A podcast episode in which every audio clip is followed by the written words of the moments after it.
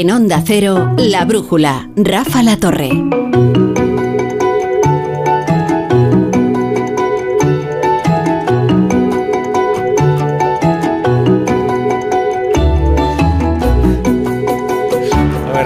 Es así, aparte ahí el centro de mesa, es que te, ya ves que tenemos una mesa puesta aquí ya para la Nochebuena, bueno, espectacular. ¿Qué tal, Jesús? Bueno, pues muy, buenas muy bien, muy bien, buenas noches. Tienes ahí el turrón a mano, tienes todo a mano, ¿verdad? Mm, bueno, no lo veo demasiado claro, pero en fin. pero bueno, si lo dices, yo... os bebáis todo el cava eh, durante, quiero decir, es que ya hemos tenido algunos accidentes. Esto, no, si eh, he, he, escuchado algunos accidentes, pero por eso habéis retirado la bebida. No, no, sí, está aquí, pero Jesús, por favor, céntrate.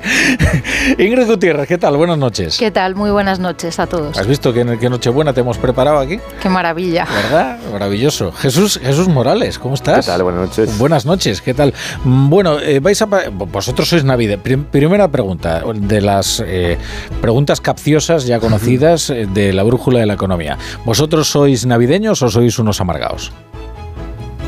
Eh, navideño, Navideños. ¿Se lo han pensado en estas fechas tan señaladas? Amargado no, pues, pues, navideño, navideño tampoco una cosa espectacular. Vamos a ver. O sea, no, porque ha sonado poco navideño esto, ¿eh? o sea, es que no se admite la equidistancia en esto, que no? Jesús Ribas, No puede ser. Alguien tiene que llevarse la contraria a ellos, ¿no? Porque si no... Ignacio Rodríguez Burgos, ¿qué, tal? ¿qué tal? ¿Cómo estás? Buenas Yo soy noches. De turrón Ahora imaginaos, imaginaos, ¿no? esa persona muy despistada, ¿no? Que de repente dice, ahí va, que tengo mañana la, cena de Nochebuena y resulta que me he olvidado de comprar nada. Entonces estoy... Eh, que, vamos a ver si le podemos hacer al menos un menú asequible, porque he estado escuchando durante todo el día en los informativos de Onda Cero que la almeja está prohibitiva el percebe, la angula, el imposible. la bueno, la angula siempre. El besugo también, ¿no? Sí, también, pero vamos, es típico. esto es eh, tradicional.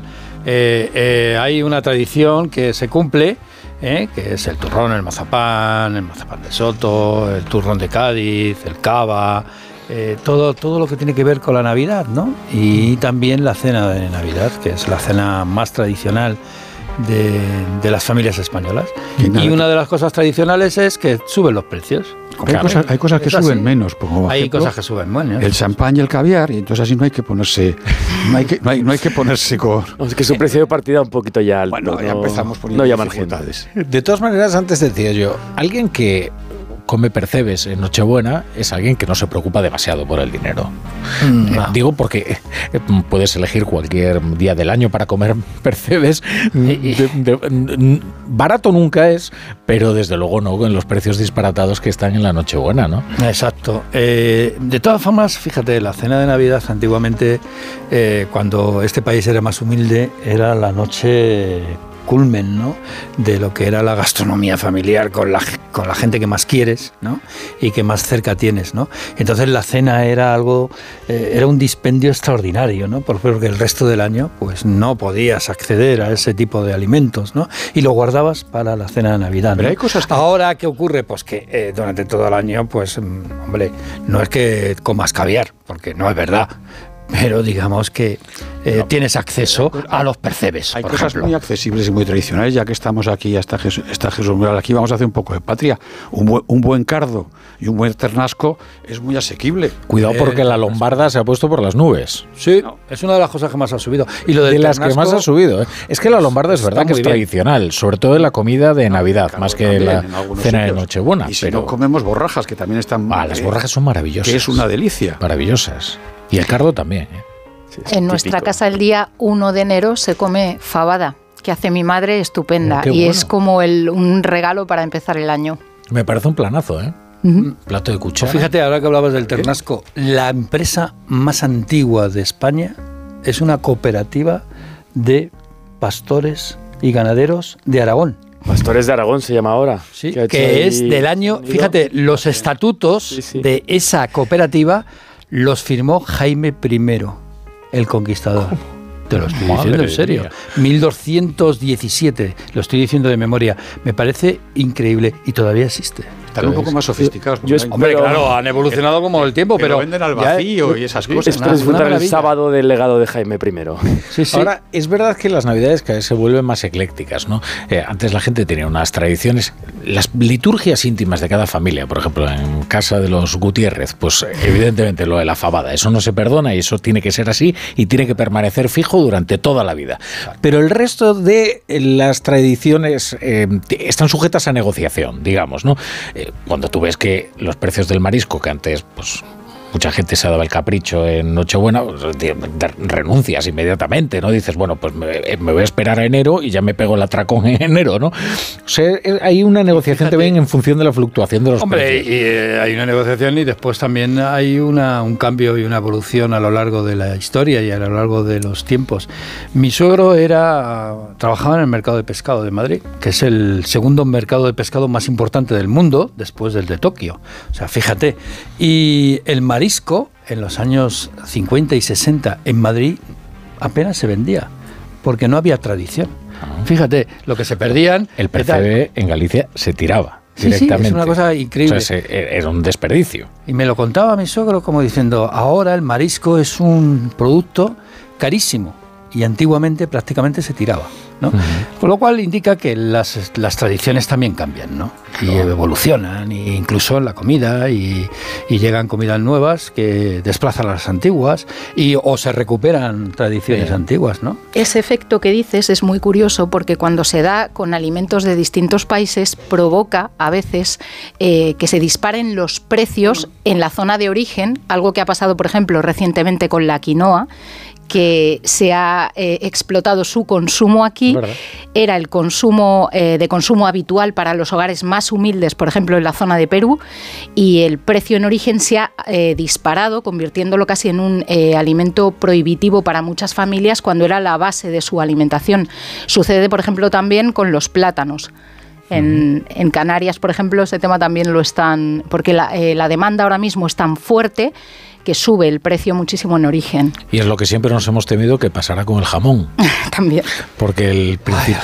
Bueno, el jamón... El jamón ha subido un 10% el jamón ibérico de cebo. el principal importador a China de carne de cerdo, no solo ya jamón, o sea, no solo ya la pata de jamón curada, es España. Sí. También a Taiwán, que vende muchísimo jamón y muchísimo, muchísimo cerdo.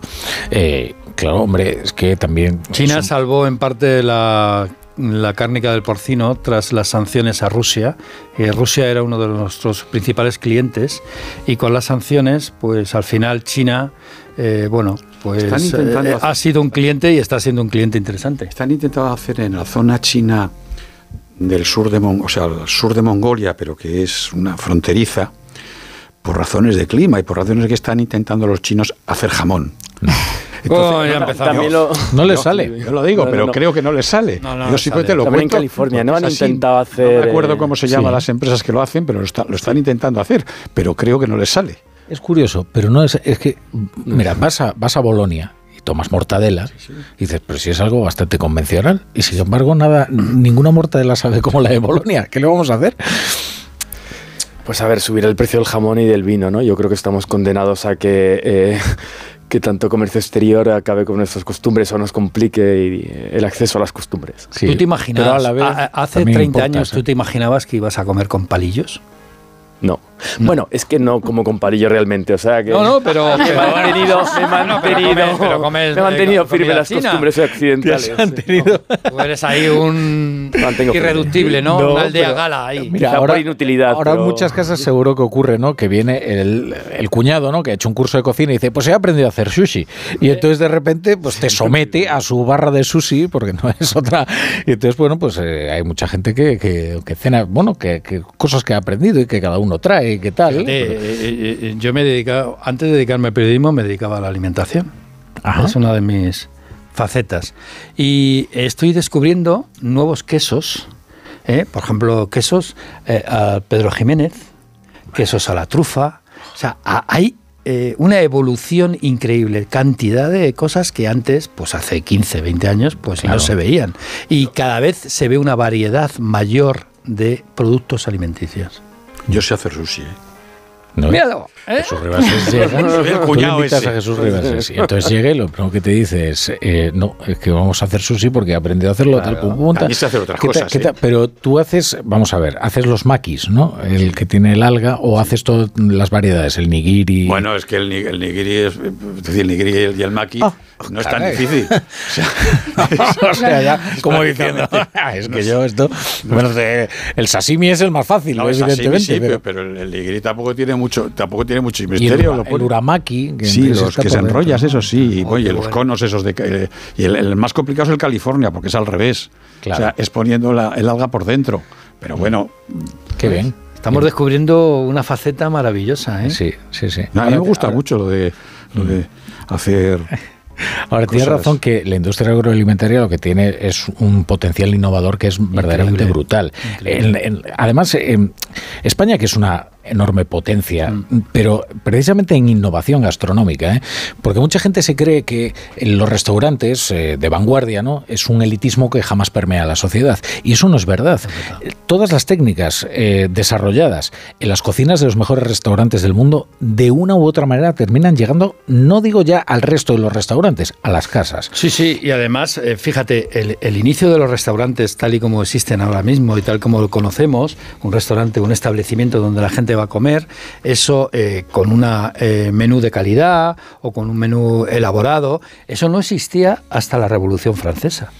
La Revolución Francesa deja a muchos chefs, a muchos cocineros de las casas nobles, ¿eh? los deja en paro porque la Revolución Francesa acaba con, con esas familias, ¿no? Y de repente, fíjate, siempre el ser humano es capaz, ¿eh? en, en mitad de las crisis, de innovar. Y de repente, esos chefs que antes solamente trabajaban para una familia, decidieron establecer, eh, bueno, pues abrir establecimientos y trabajar para la gente de la calle. Lo cual me parece una genialidad, me parece un gran avance. Bueno, ¿Por, qué una so- eh, ¿Por qué no podemos acceder el resto de los mortales a buenas comidas, buenas viandas y el arte culinario, ¿no? Desde luego. Bueno, yo os recomiendo... Viva la Revolución os Francesa. recomiendo lo último, lo último que se me ha ocurrido, que no sale mal, es una especie de... o un pollito picantón de esos pequeños, o una pularda pequeñita, rellena de garbanzos. Pero también muy O sea, navideño. ¿eh? que te, te dedicas a todas las áreas de cocina posibles, ¿no? Está, bueni- está buenísimo. Es muy navideño. Pues la Además, pularda ha bajado de precio. en Navidad. Bueno, Sí, sí. Un 3%, me dice Marga. Un Mira. 3% ha bajado la pularda. Seguro que en muchas casas se come pularda. Muchísimas, porque ya también es casi una tradición. Solo una cosa con lo de la innovación. A mí el ejemplo este, por ejemplo, me, me dejó bastante sorprendida. Eh, una de las empresas que estuvo durante un tiempo en el IBEX es eh, Viscofan, que se dedica eh, a, a las envolturas, a las tripas que envuelven pues los, eh, los chorizos, las salchichas. Entonces, eh, Viscofan es el, mm, uno de los mayores productores, si no el que más, de colágeno del mundo. Y todo lo que ha aplicado al desarrollo de eh, cárnico y a las, a las tripas con las que se envuelven pues esto, eh, los productos que consumimos habitualmente, lo ha llevado también eh, a la industria de, mm, sanitaria, como si dijésemos así, a, a tecnología sanitaria. Entonces, con, con esas investigaciones eh, están haciendo algunos proyectos para...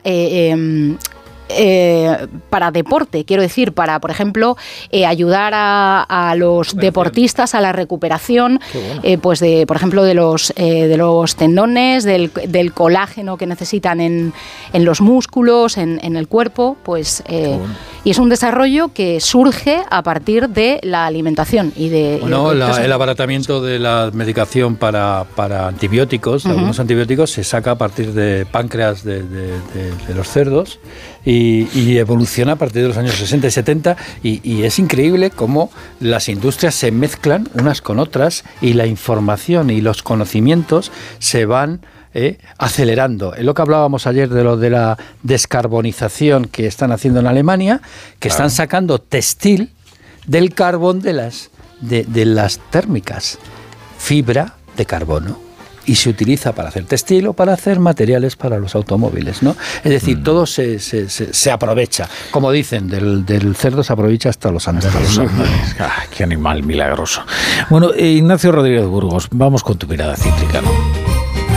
Pues vamos allá y además con noticias relevantes porque Sí, hoy lo la renuncia a su cargo del marido de Nadia Calviño. Sí, al final Ignacio Manrique de Lara ha optado por renunciar a ser alto directivo de Patrimonio Nacional, según informa El Mundo. Ha decidido buscar otro trabajo y no va a ser coordinador de estrategia comercial y de marketing de Patrimonio Nacional. Recordemos, Rafa, que quien fichó al marido de Nadia Calviño para este puesto en el Patrimonio Nacional fue Ana de la Cueva. ¿Y quién es Ana de la Cueva? Pues Ana de la Cueva fue mano derecha de Calviño en el Ministerio de Economía. El martes, la vicepresidenta primera aquí en la Brújula afirmaba que sufría desde hace mucho tiempo ataques personales, vamos, desde que llegó al gobierno. Mm, en cada momento, pase lo que pase, se haga lo que se haga, hay esos ataques personales totalmente injustificados, sin, sin ningún fundamento y además inaceptables desde mi punto de vista. Pasa es que como llevo cuatro años y medio, pues ya llega un momento Y cuando se le requirió alguna explicación, pues la vicepresidenta aseguró que ya estaban dadas. Insisto en que ya se han dado las explicaciones por parte de quien tiene que dar esas explicaciones y que yo ya este tipo de ataques, eh, que no, no le digo porque usted me lo pregunte, sino porque evidentemente eh, son cuatro años y medio ya de ataques, cuando no es por una cosa, es por otra, eh, y sin parar, ¿no? Y se haga lo que se haga, sin, sin ningún fundamento, sin ninguna, sin ninguna justificación. Bueno, el que preguntaba eras tú, Rafa, pero el caso es que hoy ha habido mucho movimiento en los ministerios. En economía, destacar que también se ha marchado la jefa de gabinete de Calviño. Y en industria, Reyes Maroto ha cesado a su número dos, Raúl Blanco. En el comunicado oficial se señala que Blanco era el responsable de los PERTES, ¿eh? de los planes de transformación económica. Pues bien, recordemos los problemas que hubo en el PERTE del vehículo eléctrico, donde buena parte del dinero pues quedó desierto. ¿no? Oye, y además en la función pública hay una creciente desconfianza sobre los proyectos del gobierno para evaluar el desempeño de, de los empleados públicos. ¿Cómo es? Así es. Contábamos estos días, el gobierno ha aprobado el anteproyecto para evaluar a los empleados públicos y el que no apruebe, pues el que no apruebe puede perder su desempeño. Vamos, no, va, no le van a despedir porque es funcionario público, pero digamos que ese trabajo que hace, pues no lo hacer. Los sindicatos, Comisiones Obreras, UGT, la CESIF, están más que preocupados. ¿Y por qué están preocupados? Pues la cuestión no es que te hagan una evaluación, la cuestión es ¿Cómo y quién te la hace? Temen que haya decisiones unilaterales, vamos, que no se fían del examinador ni del mecanismo. Elías Fernández, Comisiones Obreras. No se puede evaluar única y exclusivamente a las personas. La evaluación debe ser global, por unidades, por oficinas. Se tiene que tener en cuenta la situación del empleo público en ese ámbito. Ya verás, Rafa, y esto, bueno, es algo así en plan augurio, ¿no? Cómo este anteproyecto de ley de evaluación de la función pública tardará en aprobarse. Eh, tardará para aprobarse tanto, tanto, tanto que a lo mejor se aprueba, pero después de las elecciones. Sí, porque presentarse a las elecciones, en fin, tentando a los, eh, a los empleados públicos no suele ser demasiado conveniente. ¿eh? Y yo creo que al final, no sé, ¿eh? puede- Bueno, que le puede- pregunten a Jordi un- Sevilla. Oye, tampoco es fácil presentarse unas elecciones después de haber rebajado el delito de malversación. ¿eh? O sea que cuidado. Ya, sí, te tienes razón. Bueno, o, igual, o eliminar el delito de sedición. Pero hay No, más, no. hay más funcionarios que malversadores. Y lo que es son muchos pensionistas. Sí. que eso sí que los tiene- eso sí que están perfectamente. Bueno, ya veremos, ya veremos.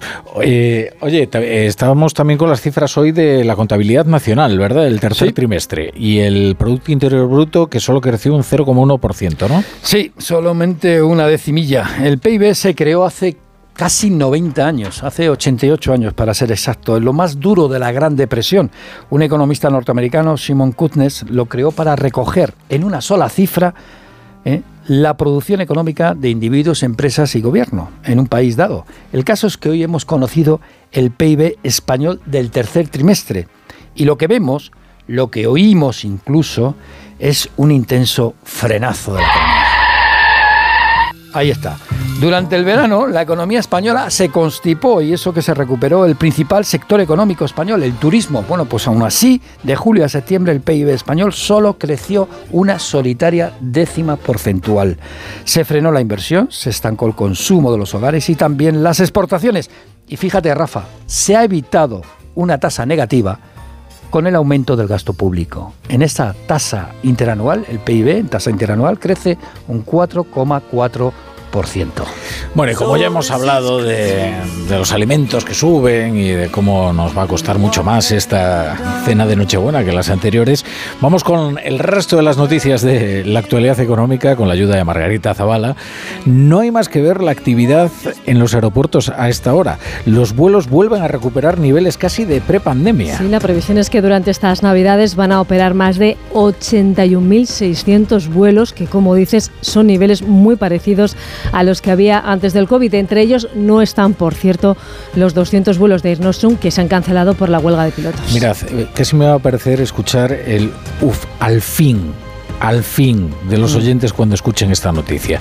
Renfe ya ha detectado a 70 tipos que sin mucha ética estaban utilizando sus abonos gratuitos de forma irregular. Sí, ya se los han retirado porque aprovechando que su uso es gratuito, reservaban asientos en trenes, luego no los usaban, pero tampoco dejaban que los usaran otros y al final los trenes iban vacíos.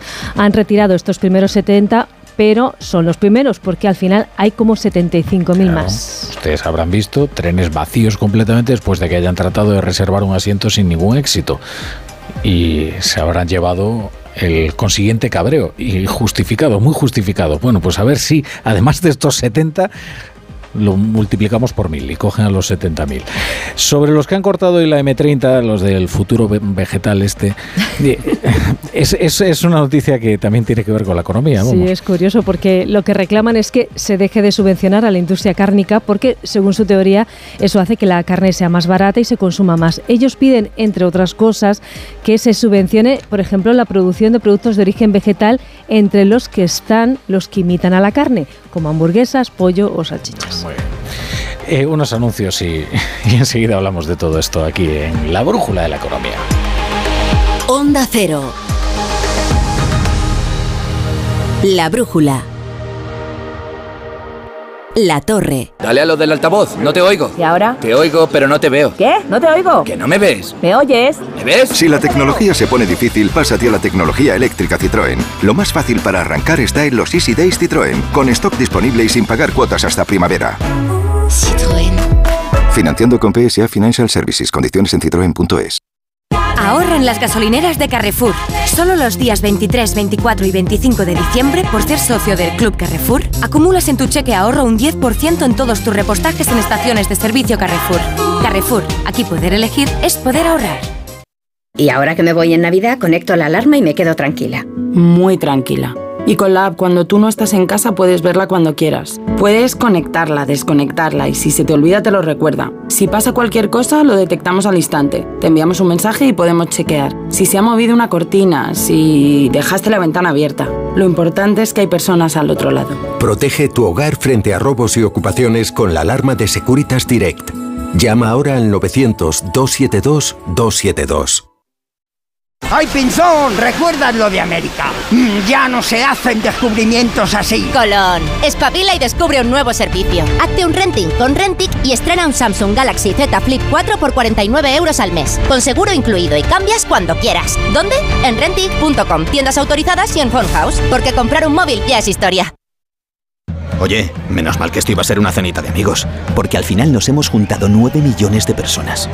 Pues lo normal, si es que es la cantidad de gente que pasa por Antena 3 cada día. Pero bueno, cabemos todos. Ya, ya, sí, eso está muy bien, pero ya verás cuando le digamos al camarero que pagamos por separado. Seas como seas y vengas con quien vengas, tú también estás invitado a la Navidad de Antena 3, porque tenemos de todo y para todos. Antena 3, la tele abierta. Esta Navidad es mejor, muchísimo mejor, porque por ser de mi Movistar puedes pedir a los Reyes Magos no un Samsung, sino cuatro. Un smartphone Galaxy S21 FE 5G para tu padre, una tablet Galaxy A8 para tu abuela y dos Galaxy Watch 4 para ti y tu hermana. Y lo mejor, los cuatro desde 9,20 euros al mes y en casa en 72 horas. Infórmate en el 1004 o en tiendas Movistar. Elige bien cómo te mueves y conquistarás la ciudad. Peugeot i 2008 100% eléctrico. Toma el control desde su iCockpit y disfruta de hasta 345 kilómetros de autonomía. Ahora tu nuevo Peugeot 2008 con entrega inmediata. Condiciones en peugeot.es.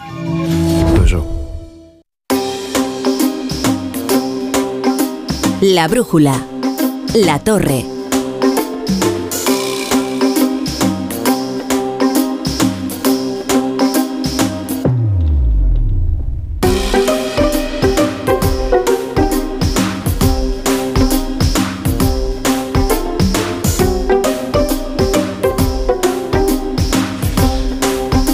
Bueno, Jesús Ribasés, Ingrid Gutiérrez, Jesús Morales, como siempre, Ignacio Rodríguez Burgos en la brújula de la economía. Antes me decía Ignacio, oye, ¿qué movimiento hay en los, ministerios? Es un día de especial agitación. Bueno, ya hemos conocido el caso de el, marido de la vicepresidenta de primera, Nadia Calviño, que va a renunciar al puesto que le habían ofrecido en patrimonio y que, según denunciaba El Mundo, una serie de primicias le habían diseñado particularmente ad hoc. Ella cuando vino aquí a la entrevista en la Brújula de la Economía le preguntamos si esto le parecía ético o estético y prefirió no, no contestar. Alguien debió de ver algún conflicto ético o estético porque finalmente ha renunciado a, su puesto, al puesto que le había ofrecido nada menos que la ex número dos de, de Nadia Calviño en el Ministerio de Economía. Pero además está lo de los PERTE en industria. A ver si conseguís explicarme qué es exactamente lo que ha ocurrido aquí, porque lo que da la sensación, aunque traten de desvincularlo, es que ha habido un fracaso en una política y han tratado de buscar a alguien que cargue con la responsabilidad, Ve- ¿no? Veo, veo dos cosas. Primero, que evidentemente ha habido un fracaso y que tiene que pagar no la ministra porque le llevan de candidata a Madrid y claro, que pague la... o sea, tiene que, ella tiene que salvaguardarla, paga el 2. Pero además yo veo que como eh, la ministra se va y el 2 eh, iba a morir en cuanto... eh, morir, perdón, políticamente hablando, en cuanto cesase la ministra, la ministra ha hecho un favor, ¿no? Porque en el fondo eh, paga a él, pero han anunciado ya que el puesto en el que lo colocan y se va a un puesto muy cómodo eh, en la escuela, pues se va de presidente de la fundación de la Escuela de Organización Industrial Bueno, eh, muy de la. OIE. Eh, se va de director general, no de presidente, creo. Con lo cual, eh, yo creo que la ministra hace un trabajo con su número dos de colocarle previamente, o sea, Hmm. antes de dejar el ministerio, que quede un poco al albur de- del siguiente ministro, que no sabe muy bien qué haría con él, pero que seguramente no lo mantendría. Ahora, eso sí, ¿eh? el 23 de diciembre. A la Bueno, tarde, ¿eh? O sea, ya las cosas hay que saber anunciar. Podría haber sido el 22. Viernes víspera de la Navidad. Aquí se aprueba una batería legislativa el día 22 de la lotería con todas las ilusiones y atenciones de los españoles puestas en los bombos de la Lotería Nacional y quién va a estar prestando Y atención. entre al Congreso bombo y bombo, no a la sedición, bombo, bombo, Exactamente. no a Y- la malversación. Viernes, víspera de Sí. la Nochebuena, tacatá. Hacemos eh, Hombre, tampoco, los ajustes tampoco creo que lo de que el caso de- de- del número 2 de, de industria sea, vamos a ver, coincide unas manifestaciones de a, favor ni en contra descomunales, es decir, que no, no es mm, un tema que, hombre, es llamativo, es curioso, efectivamente lo de los PERTE no funcionaba y alguien tenía que cargar con la culpa, pero vamos, me parece más fundamental en el sentido de, del día que se elige para lo, para lo de la malversación, la sedición, todo ese tipo de cosas. Esto digamos que va pues en el furgón de cola de eso, ¿no? Antes se llamaba ley de acompañamiento, pues digamos que, que esto va una especie de, de ley de medidas de acompañamiento a otras muy, Pero muy Jesús, impopulares. No olvidemos que va a ser una candidata a una plaza Sí. importante en mayo, Sí, sí, que sí. hay que preservarla. No, no, por supuesto, pero si esa es la parte primera, yo digo que, vamos a ver, que, que no creo que haya, que, est- que, que esté temblando nadie, ni por lo uno ni por, ni, ni, ni por, ni por lo contrario. Es decir, que no, que pues sí, se han quitado, han quitado al que hacía eso, pues ya pondrán a otro o a otra, y no, y no, yo ahí, fíjate, no, no lo veo. Yo sí me gustaría decir una cosa sobre lo que hemos, eh, hemos empezado hablando de, de Calviño, de Calviño, de Calviño y su, y su marido. Vamos a ver, yo creo que era, que era inevitable, que, que efectivamente ni era estético, ético era, era, era, era dudoso, pero claro, hemos creado un país, estamos creando un país en el cual todo es sospechoso y todo lo que se hace está mal. Y estoy recordando que esto, esto viene a cuento que al ministro anterior que estaba allí le pasó con una sobrina, una sobrina suya que era técnico comercial del Estado, le ofrecieron un puesto, probablemente incluso más, eh, con más razones que en, este caso, pero claro, como era sobrina de, del señor Guindos, también tuvo, también tuvo que dimitir. Te dices, ah, vamos a ver, eh, no, nos, no, no nos pongamos tan exquisitos para que al final todo, en todos los casos, sea eh, sospechoso. Y digo, y este Jesús- caso, no, no, vamos a ver, y este caso era bastante forzado. Pero, pero vamos a ver, es que al final, igual que ya hemos co- conseguido que prácticamente nadie se dedica a la política, más- que como dicen algunos, el que no tiene otra cosa que hacer, no compliquemos las cosas tanto. Vamos, vamos a señalar todas las particularidades Sí, sí, sí, que no. tiene este caso. No, no, no, Para que no. no quede ninguna No, duda. no, no, Mira, pero- no, no, pero, pero, Rafa, escucha, escucha un momento, escucha un momento. Vamos a ver, vamos a ver. Yo soy partidario de que la gente trabaje cuando deja la política. Soy partidario de ennoblecer la tarea política y dejar de esparcir las sospechas sobre cualquiera que quiera dedicarse a la vida pública. Soy partidario de que la gente se gane bien la vida y tenga buenos sueldos, sobre todo si está cualificada, y probablemente sea el caso. Lo que pasa es que este caso preciso tiene una serie de particularidades que lo hacen intragable. Uno, quien nombra a eh, quien le hace un puesto ad hoc que no existía de nueva creación en patrimonio al marido de Nadia Calviño es una persona que antes nombró Nadia Calviño. Es decir, Nadia Calviño nombra, nombra a Ana de la Cueva y Ana de la Cueva nombra a su marido en un puesto de nueva creación y una remuneración que está bastante bien. El concurso, según decían las informaciones del mundo, eh, no eh, había explicitado todos sus requisitos a aquellos que pretendían optar a ese puesto. No hubo ni siquiera una entrevista. Y hay toda una serie de fallas en el proceso que hacen Nos informa que el hacen Consejo. consider- nos informa el Consejo, que hacen considerar que, que este caso es un caso particular, más allá de la demagogia que se ha aplicado a todo el tema de las puertas giratorias y que se pretende que un político se retire y no vuelva a dedicarse absolutamente a nada de la vida. No, es que, oiga, tenga usted por lo menos la prudencia estética de que si ha nombrado a alguien, ese alguien no le cree un puesto a su marido y si lo hace, que se mantengan todas las garantías del proceso, encárguese de ello. No sé, estoy totalmente de acuerdo y creo que el asunto era bastante impresentable, por no decir del todo punto impresentable. Yo lo que pretendo es tirar un poco por elevación, en el sentido que era lo que pretendía decir, a lo mejor no me he explicado suficientemente No, bien, no, que bien. creo que no tenemos que establecer sospechas a todo y a todo, porque si no al final lo que conseguimos es que al- eh, eh, estén en la política y en cargos importantes, pues probablemente los menos adecuados, porque los, adecua- los adecuados, mire usted, yo en este lío no me meto. Y los O sea, menos preparados. Es que yo creo que lo que dice Jesús en es este lío, en este lío no me meto. Y por supuesto, es, es, es infumable que la señora ministra, que la, la ex jefa de gabinete, la señora ministra, le creó un puesto al marido. Pero insisto, vayamos, va- vayamos Sí, por- pero eso son abstracciones. El caso concreto Ya, es ya, este. sí, sí, Rafa, pero y es tiene unas concreciones. que sí, sí, pero sí, estoy, de estoy, de estoy totalmente de acuerdo co- contigo, aunque seas el jefe. Nada, simplemente eso. Es que a, mí me parece muy importante lo que dice Jesús porque no es la primera vez que pasa y con el caso de De Guindos, eh, en el caso de su sobrina, por ejemplo, era igual una persona con un currículum eh, absolutamente intachable. Él, el, el marido de la vicepresidenta, es una persona que lleva más de 25 años en puestos de alta dirección en marketing, tanto a nivel nacional como a nivel internacional.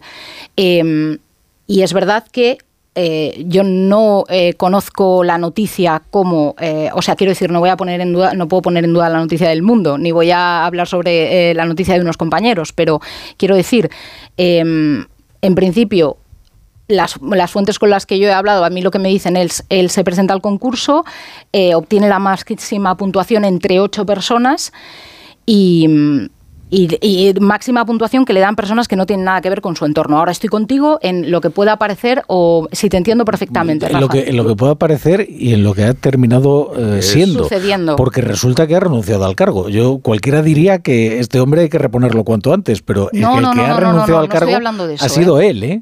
Ha sido él. O sea, quiero decir, eh, vamos a ver. Y me yo, parece- y me de verdad, parece que ha tardado mucho en hacerlo. eh, me, en- me parece que el tema puede tener todas las dudas posibles hasta que renuncie al cargo. Porque si no, dices, oiga, adelante, claro. Bueno, o no aguantas la... pre- quiero decir, igual no merece la pena aguantar la presión, ¿no? Si Claro. tú eres al final, estás ahí expuesto, eh, mi impresión es que este señor se podrá ganar la vida fácilmente, o bien siguiendo donde está, o que encontrará rápidamente otro tipo de empleo. Eh, quizá no, ni él quiere estar expuesto como, como ha estado este tiempo, ni seguramente la vicepresidenta le hará gracia que cuestione un poco su honorabilidad por un tema pues que realmente no, no era demasiado cómodo.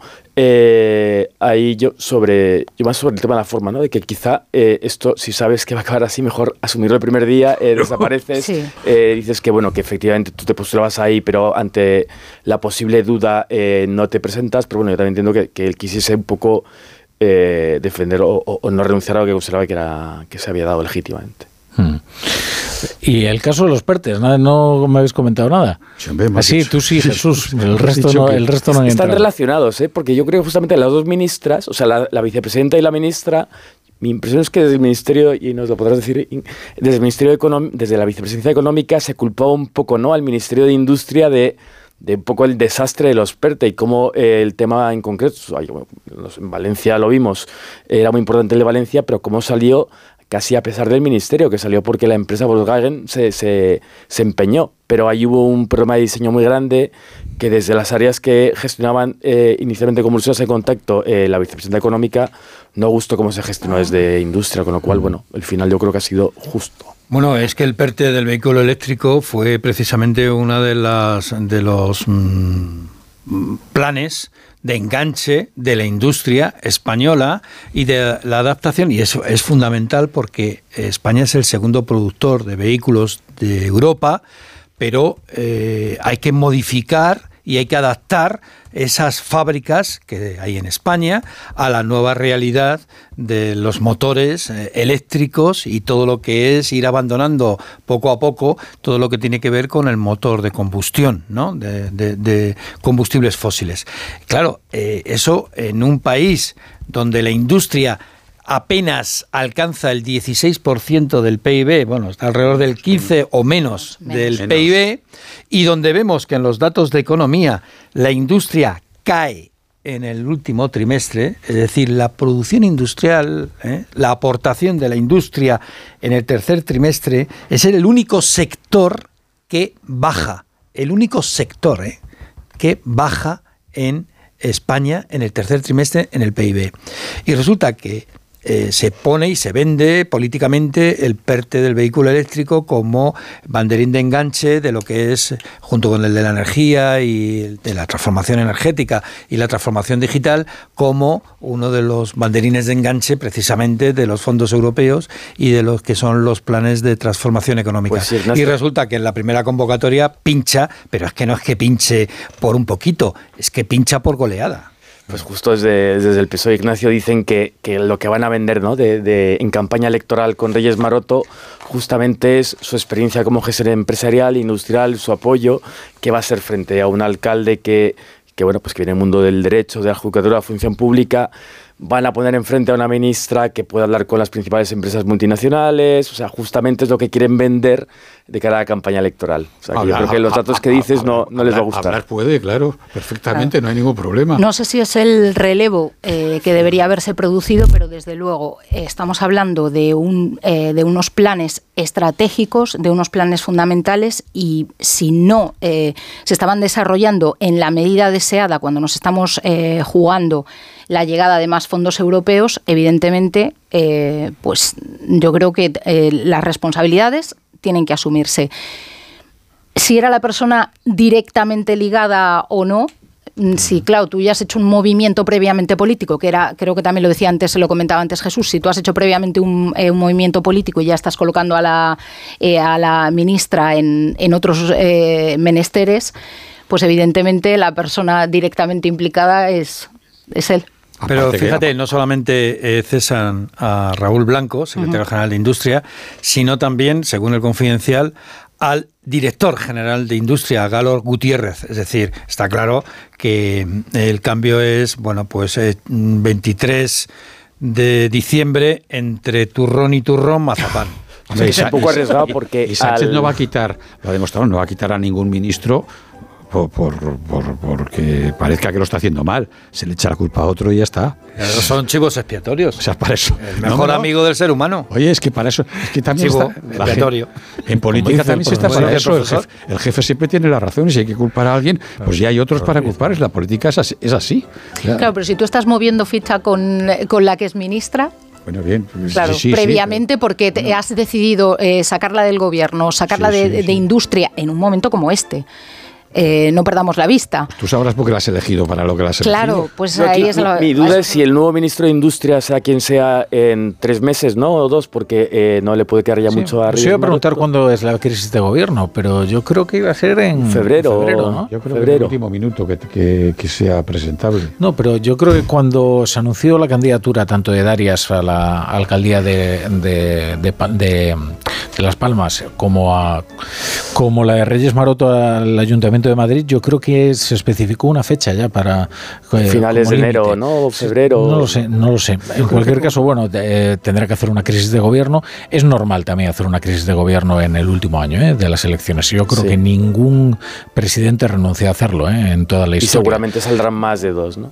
Y entre otras cosas porque ocurren estas historias, ¿no? Que de repente pues envías en misiones a recuperar determinadas autonomías o determinados eh, municipios pues a tus ministros, ¿no? Que para algo han estado en les mandas el primer plano durante toda la legislatura. Les mandas en servicios especiales. En servicios especiales, eso es. Bueno, queridos, pues eh, os voy a dejar disfrutar de esta noche de viernes, lo que queda de ella, y os voy a desear una felicísima Navidad. Es que íbamos un poco apretados, tenemos muchas secciones los viernes. Jesús Ribasés, como nunca vienes los viernes. Vengo siempre los viernes, casi siempre.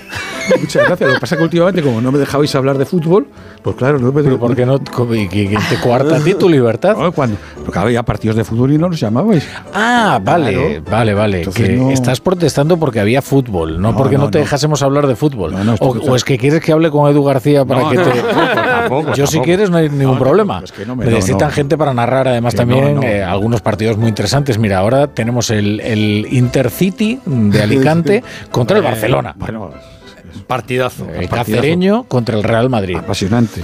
Eso es, el otro día estuvo el Arenteiro contra el Atlético de Madrid. El Sporting de Gijón contra el Rayo Vallecano. No, pero es que me pareció que Jesús Ribasés quería No, terminar no, sentado no, no, no, al lado no. de Crayoveanu. No, no, eh, no. Yo creo que comentando- cocina de todo, habla de todo. Entre Crayoveanu y Andújar Oliver comentando. Bueno, queridos, a disfrutar de la, de la Navidad y que os salga Feliz todo Navidad bien y no os peleéis con Feliz nadie. Navidad. Recordad que no hay que Muchas hablar de gracias. política, ni de economía, ni de. Hay que hablar de. Hablar de economía y de política, eso veo.